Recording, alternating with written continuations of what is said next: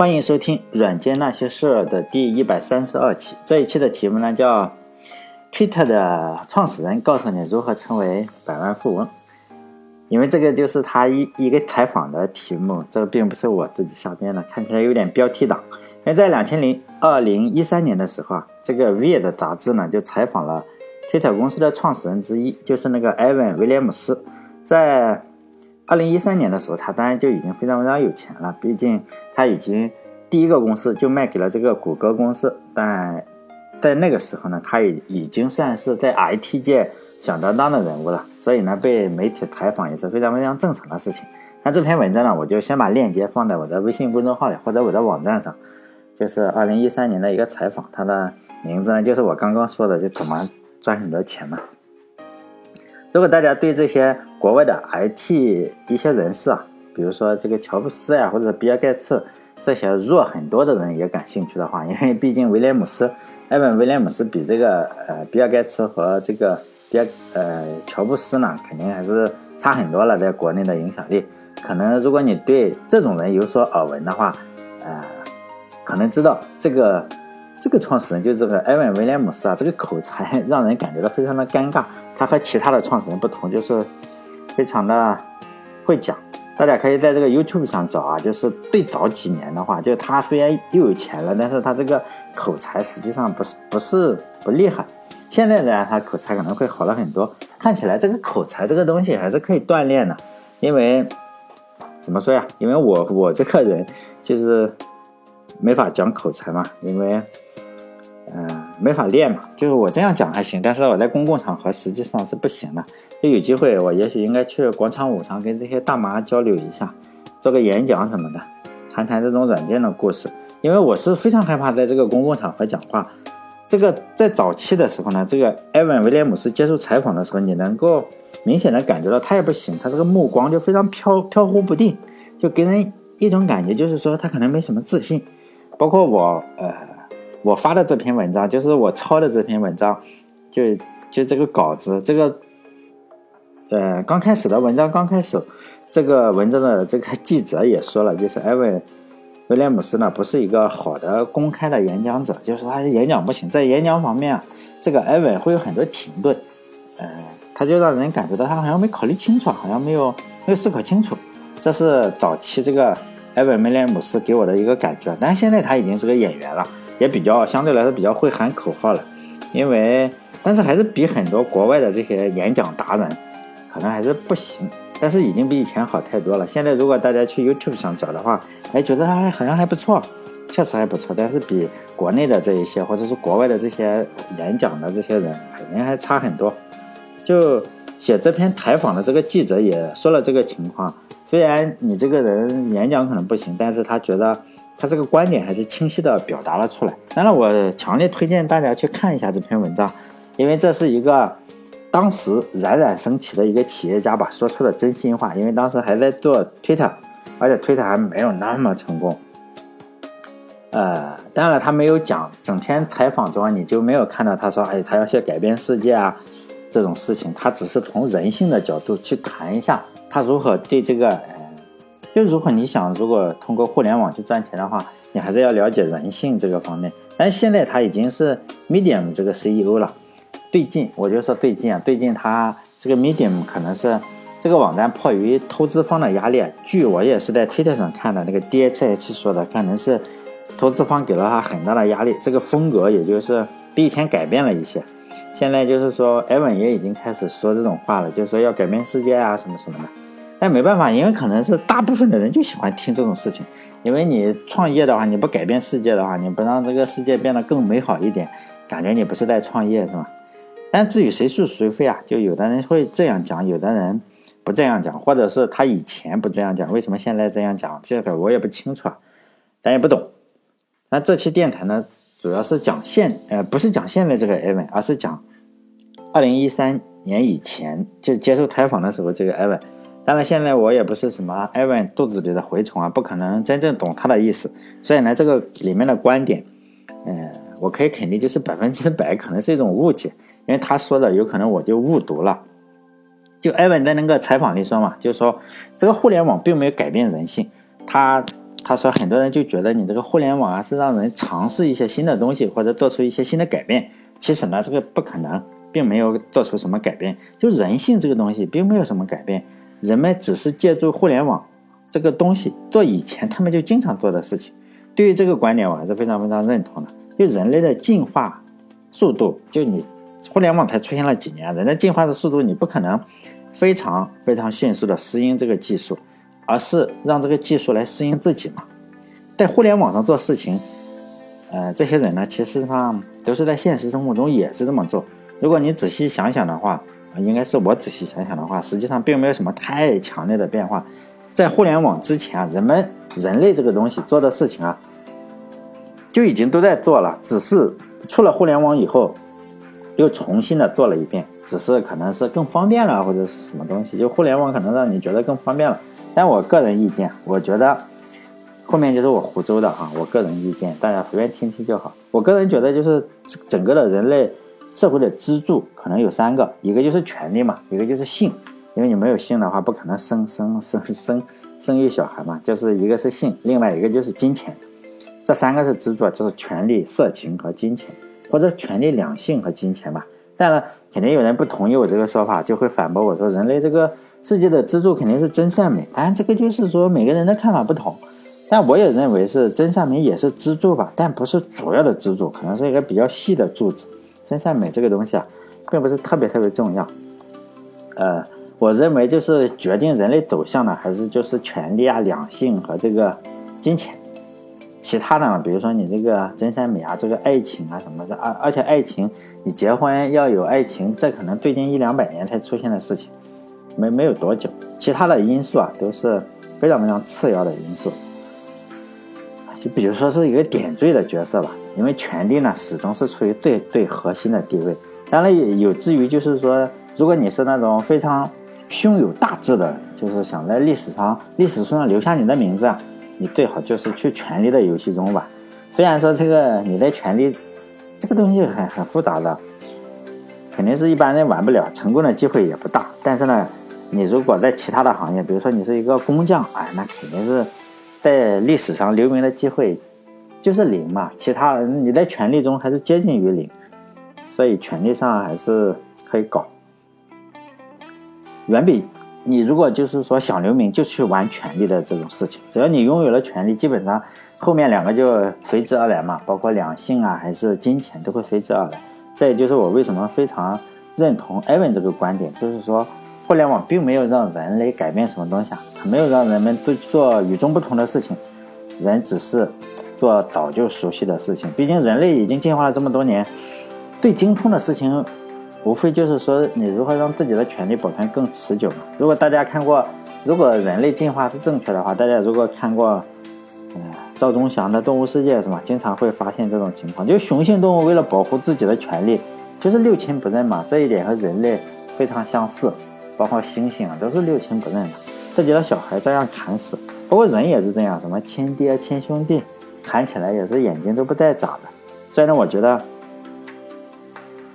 考虑这个事情啊，不不管是互联网还是什么，都是要立足于权力为中心。包括你说这个猴子都以权力为中心，这一个技术啊，包括咱们互联网技术，还是印刷术啊，印刷术还是蒸汽机啊这种东西。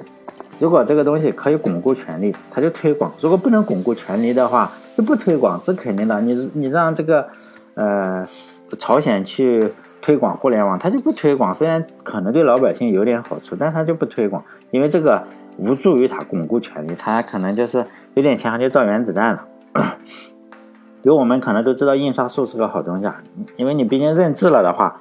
人们的幸福可能会更幸福，也可能不幸福。我认为可能幸福可能性更大一点。比如说，你起码认字了，可以读小说。但是拥有权利的人肯定不一定是这么想。比如说，咱们中国经常说：“哎呀，你修了四库全书啊，或者是什么永乐大典啊这种东西。”实际上，并不是说我要保保存这个中 中华呃民族的古老的这些文化，而是。它最主要的目的就是说，我不想看到的东西，我就给你删掉。如果你不小心写了一一首诗呀，或者是藏了一个不不应该藏的书，就是灭九族嘛，这个非常常见的事情，在清朝的文字狱中就这样。更不用说就秦始皇那个年代，就是你焚书坑儒嘛，你除了养蚕啊这种种植的书留下，其他的全烧了。然后呢，这个你是读书的是吧？找个坑就给埋了。哎，我还再再重复说一个，就是说互联网呢，实际上也在重复这种事情，并没有让人做特别特别新鲜的事情。就是做熟悉的事情嘛，反正我个人是非常认同啊。很多就觉得哇，这个全新的世界，当然我就觉得没，并没有什么全新，因为互联网还是做着在这三个权利，就是权利啊、两性还有金钱上，就就是互联网还是在做这件事情。就有有权利的人当然是忙着用互联网巩固自己的权利，能赚到钱的，那就是说我还可以，就是想赚钱的话。就是我不想玩这个权力游戏，玩不过，可能骗点钱或者是赚点钱的话，就忙着用互联网去赚钱。实在不行的话，可能什么都不行，你可能就在网上去做个电台啊，或者什么，能不能约个炮啊什么的这种事情，就是说两性嘛，反正就这三类事情，就是。但对于艾文这种牛人来说，他他可能也是没有办法从权力中获得太多东西啊。因为我看他艾文，他也搞不定美国政府嘛，权力可能就是特别特别高端的玩家才能搞定的事情。我觉得这个世界上实实际上是可以分成两种人，根本就不用分太多。两种人就是一种是制定规则的，另一种呢就是说我遵守规则的人。实际上并不存在说有一个人是破坏规则的，因为从本质上来说，破坏规则的人就是制定规则的人，而制定规则的人也是破坏规则的人，就是就这个样子。从本质上来说，就这两种人，一种是制定规则，一种是遵守规则。比如说皇帝嘛，我们都知道中国的皇帝就拥有至高无上的权利嘛，可能有咱们唐朝可能有后宫里就有两三万个漂亮的姑娘，包括清朝这样一直流流流传下来的话，可能每个皇帝平均两三万，就是说他的后宫有两三万个人，就非常漂亮的姑娘。咱想一想就很腰疼。一般的话。来说，就是说，咱们普通人，咱还是搞不定这个事情，搞不定权利的话，就可能搞后两种事情嘛。一种是看看能不能赚到一点钱，第二就是看看能不能在两性方面能够探索一条什么的路子。就艾文呢，因此呢，也在他整个的文章中指出了一条比较好的赚钱的路子呢，就是社交关系，就是腾讯现在在做的这件事情。就是说呢，包括他自己说的，他做的事情也是这个，就是说建立起人和人之间的一些联系。但这并不是什么新鲜的事情啊，因为人是社交动物嘛，人实际上是大部分人都有一个社交的一个需求。比如说像我这种非常宅的人，可能我我当然也是想去跟人家去交流，但是呢，迫于就是说我不能够跟陌生人讲太多话，因为不知道讲什么，大概就是坐在那里还挺尴尬，属于半残废的社交动物吧。但是我还是有时候。与人为善嘛，但是见面之后不太会讲话。比如说他说的，他在推特上呢，有很多都是关系嘛，follow 就是说我关注你就是一种联系嘛，然后你你给我点赞也是一种联系。还有就是说你基于比如说你在哪个地方推特上，基于哪个位置，基于这个 GPS 位置发了一条推特的信息，其他你附近城市的人可能就能看到，比如说你邻居就看到你，因为他也发了一条，就是基于。地址的人嘛，这都是一种联系。这种联系呢，可以用一种比较独特的方式被发现。只要你发现了呢，并且你很好的满足了这种需求，就人的社交需求啊，就说你就可以赚到钱了。但这是艾文他的话，并不是我的话，并且我 我是认同他的话的，比较脑残。因为按照艾文的话来说，就是互联网并不是什么乌托邦啊，并不是说啊凭空。神奇的一下子改变了人类，并不是乌托邦，而仅仅是互联网，就是说让你这个事情提供了方便，而且只是让你更方便的做以前你经常做的事情。比如说，有些社交达人，在没有没有这个互联网之前，他也能够搞定很多事情，可能咱们不知道。比如说互联网，他说，如果要改变了一点什么事情的话，当然也是他的观点，我我也是认同的哈。这个对最好大家去看人家的文章，比我讲的好多了。就说如果互联网让人产生了一点什么改变的话，就是说让你变得不耐烦了，就什么东西不但要，而且呢最好是马上就要，就是说我马上就要要。就咱们中国好像是去年吧，或者今年还没有过年嘛，就有一段时间有一首比较流行的歌吧，就口水歌比较好，叫《马上有钱》，就里面几句歌词呢就这样唱了，就是什么马上马上马上有钱了。然后马上马上马上有房了，还有马上马上马上有对象。但是这种口水歌就不停的重复，也挺无聊的。就说他说你不但要有钱，而且要马上有钱；不但你要有房子呢，还要马上有房子；不但要有对象呢，还要马上有对象。就是你看这三个地方，他都讲的挺好。就是金钱，他没有说马上有权利，是吗？只是跟后面我讲的那个有点相同，没有说马上有权利。可能你唱了马上有权利就崩溃了。可能大家都有这个心态，在互联网上都有这个心态。因为我做了这个电台，就是电台嘛，后来又开了一个公众号，跟这个电台一样的名字，就软件那些事的一个公众号。因为整天在电台里吹牛嘛，结果就一些不明真相的群众啊，就认为你这个编程水平可能跟那个吹牛水平一样高。实际上这个就是比较错误的，是吗？实际上，吹牛跟编程，从数学角度上来说，这是两件完全不相关的事情。就按数学概率上来说，这种叫独立事件啊，两者之间没有什么关系，就好像是。梅西，咱们都知道，可能都知道世界上踢球最好的人之一吧？梅西、C 罗，他们的足球可能非常厉害。但是呢，你让他打五比的话，可能不见得比我快。为什么？因为踢球厉害和打五比、五比打中文这件事情是两件完全不相关的事情。所以呢，我就经常在我电台里就不停的讲，我讲了很多次了。我觉得，你不要试图说通过电台学习编程，你也不要试图看人家。别人总结的干货来学习编程，甚至呢，你读人家的代码都不行。你你看梅西踢球，你踢不好；你看毕加索画画，人家画的挺好，你也不会画。就学编程呢，实际上唯一正确的路就是自己动手，就找一个水平啊比你高一些，但是不能高太多的人来学习。就读读人家的代码，然后调试一下，就是读读人家的代码，然后自己调试，这个很重要。你光读，实际上意义并不是特别大，还是要自己调试一下。就好像是咱们写字啊、画画，你拿过这个颜真卿的字来看着好漂亮，自己一写就崩溃了。所以呢，还是慢慢的要什么临摹一样，还是要自己做。还有就是我说，为什么你不能找就水平比你高太多的人？我还是举这个足球的例子，因为有人跟我要干货嘛，我就说这个没办法搞。就举个例子嘛，足球，比如说你你找的人是梅西啊，比如说梅西可能你你你运气比较好，他教你踢足球。然后呢，他就告诉你，你问他，哎，怎么过人？他就告诉你，过人非常简单。你看球传过来，我这样停一下球，一个变向，一个加速，是吗？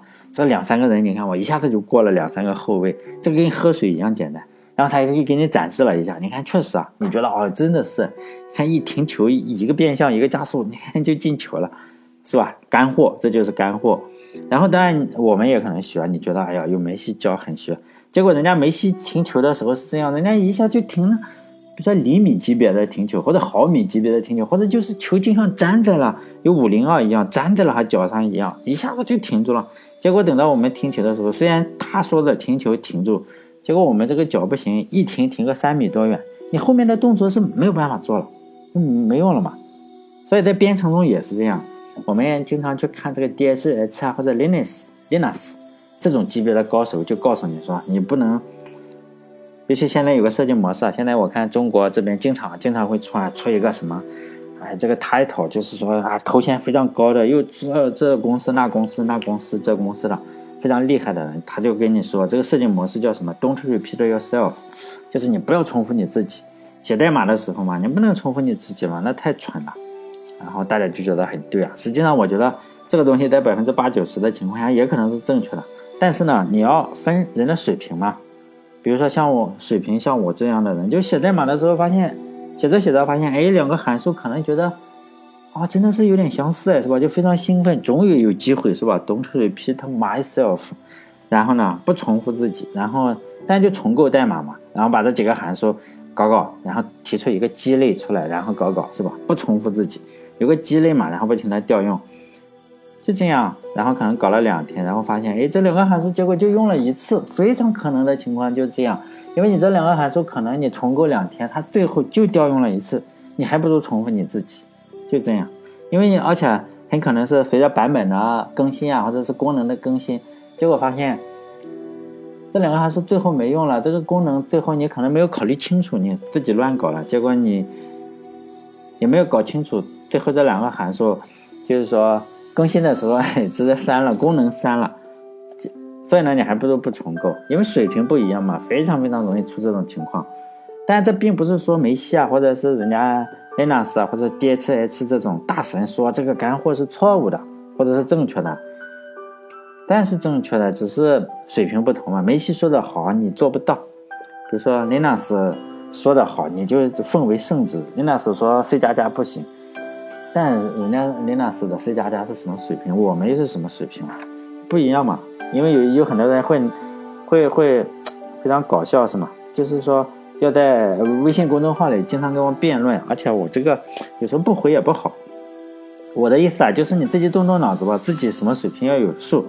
你不能想着说，哎，你你说看了半本谭浩强的 C 语言的书，然后你就想看懂这个 Linux 的源代码。最近经常有这种人啊，就是说高中生或者什么初中生，并不是说就初生牛犊不怕虎吧，就想，哎，我我想看看谭浩强的书，然后就看懂 Linux 源代码。我说你会不会用 Linux？还没有，没有，还不会装呢，是吧？就中国人可能有个叫什么叫半部《论语》治天下嘛，叫赵普是吧？半部《论语》治天下，所以呢，你可能也想着，哎，我靠半部这个谈话讲治天下，怎么说呀？这个非常非常不现实。因为我最近就是说呢，怎么说？我为了展示一下，可能是 也加上又做这个 Twitter 这个视频，又加上我最近可能是为了展示一下。这个技术非常复杂这件事情啊，就是有很多人就觉得特别简单，我就打算从零开始做一个推特，这样网站出了吧。现在已经录了二十期了，就每期十几分钟吧，十来分钟，每期就是一个小问题。现在就是说二十来期，可能 YouTube 上跟这个 B 站上还有点不同，因为 B 站上要慢一些，有时候国内的网站会比较要审查什么的，就是说。我做了二十期的时候，就有人说：“哇，你这个做个网站竟然用二十二十个十分钟，竟然做不出来，就竟然这么难，是吧？你竟然还要用到数据库，非常无语。就这个这个视频，如果大家想看看做一个网站大概有多多么难或者多么简单的话，就是说我是起了个名字叫“网站从入门到放弃”嘛。现在我渐渐的觉得，可能录一百期 可能还录不完。我本来认为录一百期应该差不多，因为我发现需要讲的事情越来越多。就每期只有十分钟的话，所以还是不要太着急。那我接着这个这个干货的事情就这样讲讲，其实没什么干货的，就是说你自己想嘛。我接着再说这个 Evan，就是说他的观点我不是一直说我比较同意嘛，就是互联网就是让人没有耐心了，什么东西都要，而且呢我要马上马上就要，就是说你赚钱呢。最好就是说，基于这个情况，就基于这个需需求，你要满足他马上就要的这个需求，就能赚到钱。他就以他的这个 blog 的例子嘛，因为你以前要发文章的话，你实际上比较麻烦，你要自己编辑个网站，是吧？自己维护，自己维护个数据库，呃，更早以前你还得自己去印刷啊，非常麻烦。你，你，你这个就比较比较恶心了，是吧？你还自己搞那么多，就好像是我说做这个网站，很多人说哇，竟然还要自己操作数据库。实际上你写网站就要自己操作数据库，而且还不能分前端后端，因为你自己一个人的话，前端后端都是要一起。就我既然都说到这了，我就再多说一句，就是说，啊，有人说这个前端后端怎么分，我就说嘛，呃，如果你的网站比较小的话，你这个前端后端最好不要特别早的分，而且也不要，呃。也不要什么微服务提前分，这个这个锅实在太后面的锅真的是你要填特别多的坑，你就先让它整体的去慢慢搞，你不要一下子就分开，因为有很多的架构师就喜欢搞这个。用户没几个，先把微服务都做起来，其实会增加很多的代码量。就现在，因为我在 也是跟人交流的时候，包括做这个网站，就说要不要写微服务，我就说这就是那是以后的事情，你不要不要太早的去分分这些东西。哎，又讲到哪里？又忘了。就是说，他就以他的 blog 为例子嘛，就是以前你可能又要维护这又要维护那，结果呢，他就觉得，哎，我要简化一下它，他就因此呢，马上就要嘛，是吧？我写完了马上就发布，因此呢，他的 blog 他说他的想法就是这样，你写好了一点就发布，呃，所有的其他事情嘛，你都不要管，你只管写，然后点一个按钮发布就可以，就是简化了嘛，直接点发布。因此他就说嘛，互联网就是说你要满足人说这个要不但要完成某个功能，而且马上完成这个功能的这个想法。嗯，如果按照这个思路的话，实际上 Twitter 其实跟这个他卖给谷歌的这个 blog 是有一点点类似。Twitter 呢，就是更是简化版的一个 blog 嘛。就是我们要写一篇 blog 的话，可能你需要写八百字是吧？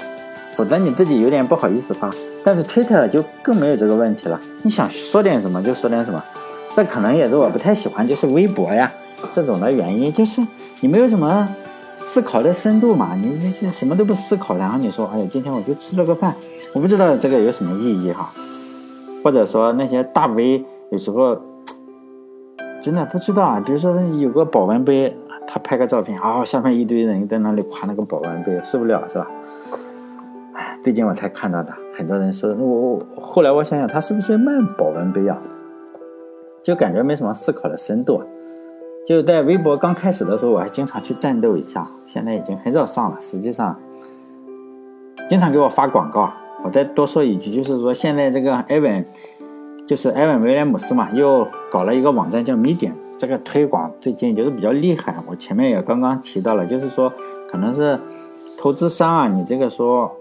有点问题是吧？投资商，你这个得得得赶紧的整点钱出来，可能是他也是迫于这个压力。实际上没点，现在推广非常厉害，这个干货啊加引号的干货也就越来越多了。他很多那种类似于说职场上的十条经验，还有从什么什么事件中学到的十条经验，还改变你命运的七个小习惯呀，还经常给我推动这种了。还有说你只有看了多少，看了哪些书，看了哪个人的故事，你才知道什么是爱情。就是就这种这种文章越来越多了，以前是没有这么多的，可能是这个鸡汤这个事情，就是说情感鸡汤是一个刚需嘛。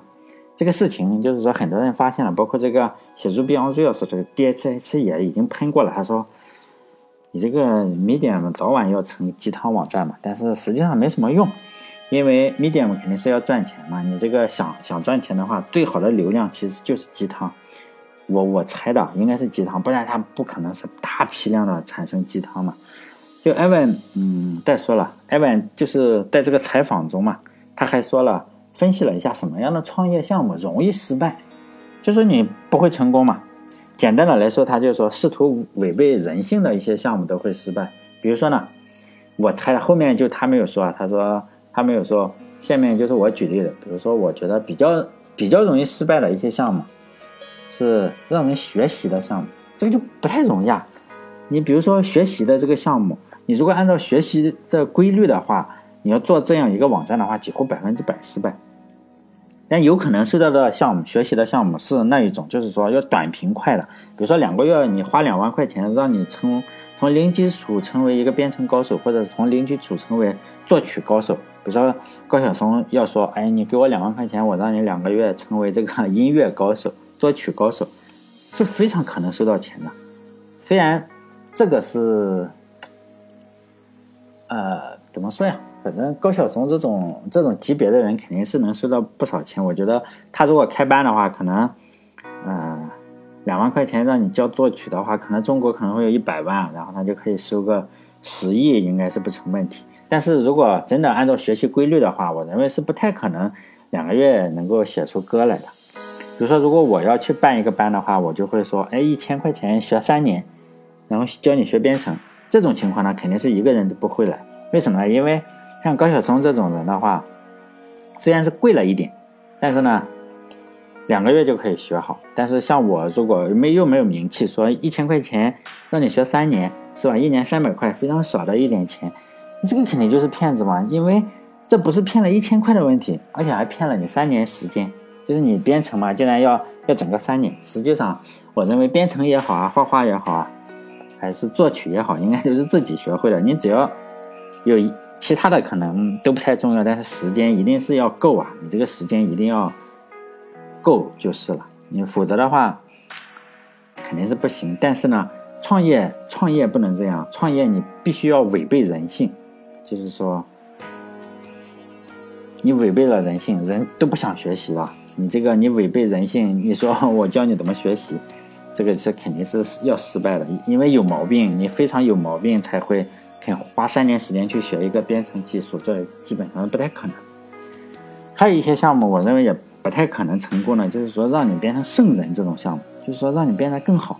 你用了某个软件，说哎呀，我这个效率又提高了，什么成功人士的七个习惯，实际上用了以后呢，这就鸡汤。你说真正的能不能变成心平气和啊？这种用了我的软件，哎，你这个心态变好了，这这几乎肯定都不太可能取得太大的成功。不知道大家有没有看过一部电影啊，叫《七宗罪》。就教会里嘛，教会里的一种说法就是说呢，人的罪恶呢是分七种来源，分别是什么暴食啊、色欲啊、贪婪、暴怒、懒惰、伤悲、自负、傲慢，反正就是所有人类的一些缺点嘛。但不管是不是真的，但是如果你要做，我认为可以成功的，就是说你要创业成功的话，很可能就是对着这七种罪恶去改进你的网站，因为。他说暴食不好，那么你就要做引诱人暴食的这个网站。实际上大家也都看到了，大大部分做食品的也好，还是做什么东西，做这些视频的也好，都是说让你暴饮暴食嘛。啊，你最好去去吃汉堡包是吧？最好去吃嗯吃一些不健康的食品，嗯，最好是去喝可乐。还有这样，还有很多这个网站也都是这样，像你点餐的网站，就都吃的越多越好。但是呢。说不暴食的，说你要节制呀，饿饿饿肚子是吗？吃点这种生菜啊什么的这种健康食品，没有几个，肯定不会不会有太多的人去用。还有就是他说色欲，色欲肯定也不好嘛。我们都知道哈，大家都知道引诱你这个色欲的软件实际上是不胜枚举的。比如说，你可以打开你最常用的十个软件，可能有八个就可以是与色情相关的。比如说有八个可以约炮软件。呃，而且呢，现在这个变态也越来越多了，是吗？你你你你可能是因为这种软件的原因吧。比如说前几年我在地铁上就有一个穿丝袜的，打扮非常开放的，是吧？最后是男的，是吧？我我我也是摸了好几站，我才发现他竟然是男的。那这种变态呢，还不反抗一下？还有就是另外的一些特征啊，比如说自负、炫耀，但这种软件当然到处都是。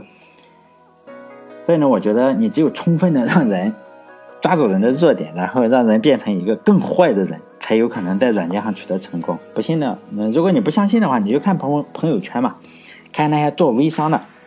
那我们每我们朋友圈里总是会有几个做微商的。如果你不屏蔽的话，有些人就屏蔽了，都是一些标题党嘛，然后坐在保时捷跑车里，或者是晒钱，就是晒一晒一些人民币，非常搞笑。说晒了，还有晒那种转账单子。就是没有一个是让你觉得特别好的，还有就修图的软件啊，自动磨皮的，就是说你脸上可能有些痘痘，然后呢，它一拍就自动没了。实际上这就是炫耀一下嘛，炫耀一下自己的幸福生活。但这就是虚荣，也是这个七宗罪里的其中之一嘛。虚荣、暴怒，这个也更不用说了。实际上只要有留言的地方，就是能够让人留言的这个这个地方。就有暴怒的嘛，比如说我这个微信公众号就后台嘛，就非常的酸爽。尤其是我也讲一些他们认为不太不太喜欢听的东西，就暴怒嘛，上来就开始骂，就是说贪婪什么的，这个就更不用说了。毕竟我们肯定都见过几个人就非常贪婪，比如说你到哪个网站上去买一堆东西，也没有什么用处，然后你就放在家里，那最后还占地方，但最后呢你就扔了。这种购物网站基本上就是说。他是通过别人的贪婪来满足自己的贪婪，结果自己还当上了首富。当然，这个艾文还是名人嘛，他讲的就比较呃什么，可能是记者也给他，就是怎么说呀，不会写的那么明确嘛。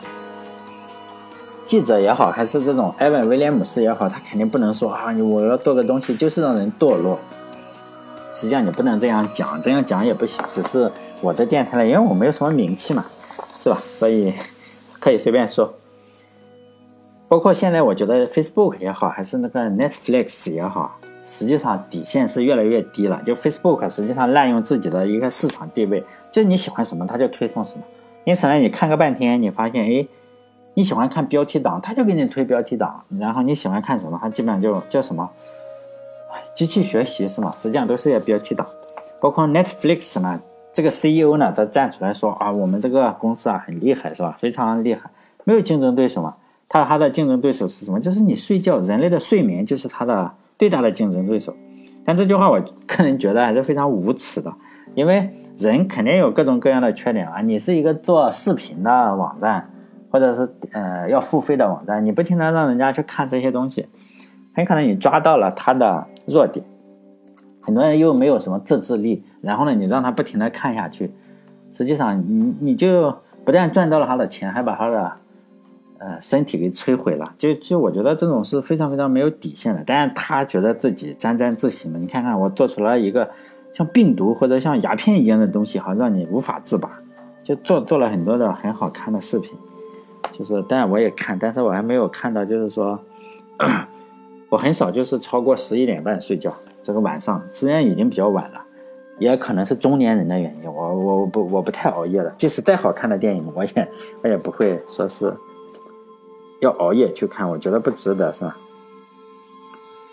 所以我我挺瞧不起这这种公司的，但瞧不起没用啊。但是这就是赚钱的方法，这就是几乎我们所有大公司的这些所有的大的 IT 公司所做的事情嘛。所以呢，我还有一个观点就是说。IT 的从业人员会在几年之内嘛？你说几年？我具体几年我是不太知道，但是呢，他会在几年之内就会把自己的名声啊，慢慢的就败光。就是说，现在可能刚开始的时候评价还比较高，现在呢评价就中等，觉得有好有坏。可能 再过几年就会差到，哎，一提 IT 人可能就会觉得差到，我觉得比政客可能会强一点，但是呢，比华尔街的那些人应该是要差，或者是差不多。更大的概率当然是比华尔街的人的名声还要差呀。为什么我会这样说呢？因为 我最近当然我闲暇时间我也看书啊，有时候我会看，但不推荐，我不推荐大家看这几本书。那我经常去看一下，这里面就讲了一些互联网出现的事情嘛，就是说他的意思是互联网的出现，电脑的出现，就让权力啊，权力这个东西，就我前面说的权力。互联网的出现竟然让权力回到了人民的手中，我听了一下，我就觉得这太扯淡。但我还是继续看了一下，他就要他把这个名字起了个名字叫后集权时代。然后呢，后来又说了，里面什么都有啊。基本上我们现在听到的一些名词，什么消费主义啊，还有引用一会儿又引用这个哈维啊，一会儿又引用人工智能啊，又引用大数据，反正啊，哇，搞了一本四百多页的书，这个人还很出名。但是我是没有看完，我只看了个开头，我就觉得这个作者要么就是他自己脑袋不清楚，要么他的名气很大，然后他找了一些人拼凑了这么一本书，当然不不出销量，他的封面一放上，他估计就卖不少。这个人可能名气很大，但是我觉得是名不副实的，所以呢，我还是觉得我我我这种小人物讲讲我对这个互联网和电脑的认识。首先呢，我觉得不管是电脑也好，还是互联网也好，它的属性是什么？就是个工具。它本质上是和自行车呀、报纸呀，还有这个电视机没有什么区别。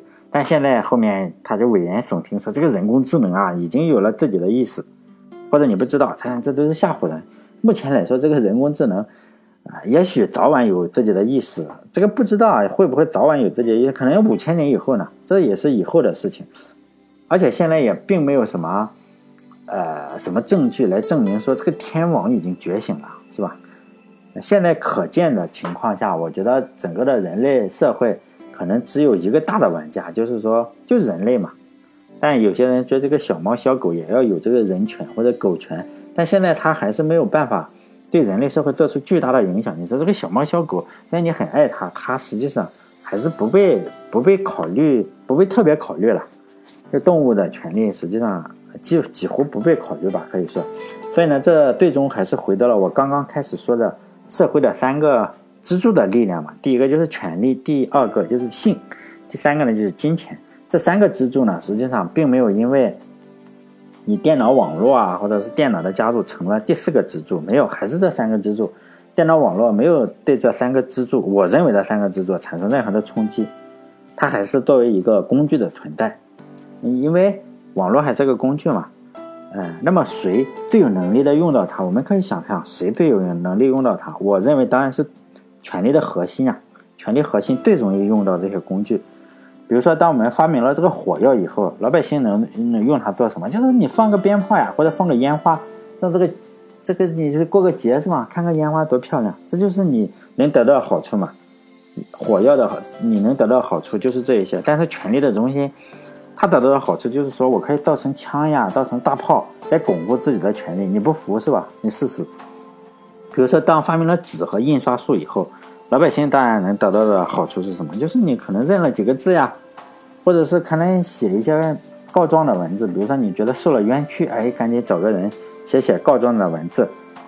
呃，还有就是说，当权者说，哎，你这个可以来参加什么考试呀？然后我可以拿出一些官，然后你考过了这个考试，我就让你去当官。顺便呢，嗯，在你大脑里放一些思想。比如说，当发明了电以后，普通人可能就是照个明啊，你看个电视是吧？照个明最主要的可能是，但权力的中心可能就是说我通过电视呀、广播呀这种电的，哎，这些。东西快速的来传播它整个的思想，所以呢，我们看了这么多的发明，都会发现谁利用的最好，当然是有权利的人利用的最好嘛。所以呢，没有理由认为你这个出现了互联网和电脑以后，普通人就可以，哎，比这个当权者用的更好了。所以我认为仍然仍然不太可能的，因为电脑和这个东西。电脑出现了以后，普通人当然有好处啊，可能就是你用互联网看看电影，盗版电影，或者呢你摇一摇，是吧？在这个周末中有个炮火连天的周末。但是呢，比如说我这个运气就不太好，运气好的能够摇得到。像我经常看人家别的手机都是什么手机屏幕坏了呀，或者是手机的按键什么的坏了。像我的话，我手机经常是哎里面的陀螺仪坏了，是吗？因为我经常摇，然后就把陀螺仪摇坏了，但至今也没有成功过。我的意思是呢，这就是普通老百姓能得到的好处就是什么？就是你玩一下。但是像美国这样的当权者的话，他当然可以借助电脑的网络。我们也知道有个棱镜计划，就借助电脑这种网络，然后审查所有的信息。因为你手手家里的手机啊、WiFi 啊，或者是你上网的这些信息啊，可能。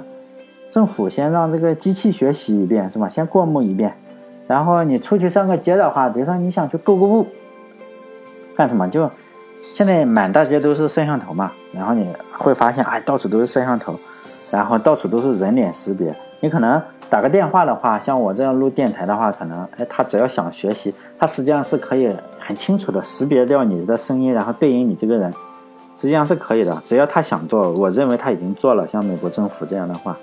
它可以，你的声音是有指纹的，实际上叫声音指纹。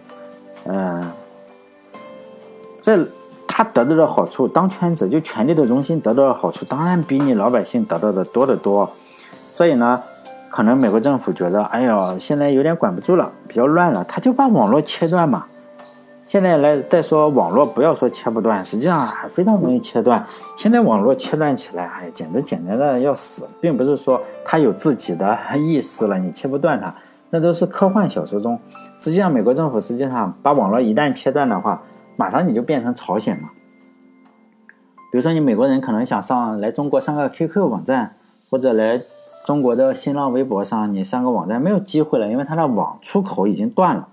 所以呢，我真是搞不清楚那本书里为什么会，啊，他是这样认为啊，就是说你有了电脑和网络以后，就是后集权时代，这明明就是扯淡嘛，是吧？我认为有了电脑和网络以后，实际上是造成了一个叫什么，就集权的新高度，可能就是把整个的集权推向了一个史无前例的新的高度，与他想象的恰恰相反。实际上，你拥有的权利还是拥有的实力，大概就是你想想嘛，你拥有了烟。拥有了火药，你大概就是能够在春节的时候放一个烟花，没有人家却拥有了枪。你拥有个电脑，大概他拥有了一切，可以监控你，可以做任何事情的一个工具。但是你可能就是只能摇一摇啊，或者是上网看个电影这个样子。但也有好处啊，每个人都有好处，只是好处不同。与他所说的后极权时代，当然我我主要是看了比较生气是吗？所以就讲了一些。而且他是名人，我又不是名人，是吧？所以呢，在这其中呢，程序员发挥了一个重要的作用，是吧？因为他们写的软件嘛。